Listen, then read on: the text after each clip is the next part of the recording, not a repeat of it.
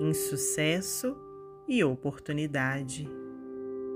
Não lamentes o lucro perdido, o engano cometido, a máquina que se inutilizou, o negócio frustrado, a joia que desapareceu, a tela estragada, o benefício que não soubestes reter ou o dinheiro que te fugiu inexplicavelmente das mãos.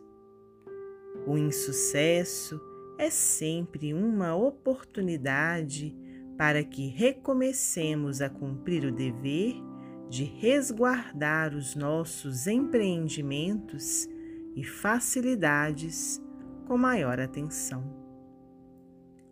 Emmanuel, psicografia de Francisco Cândido Xavier, do livro Material de Construção.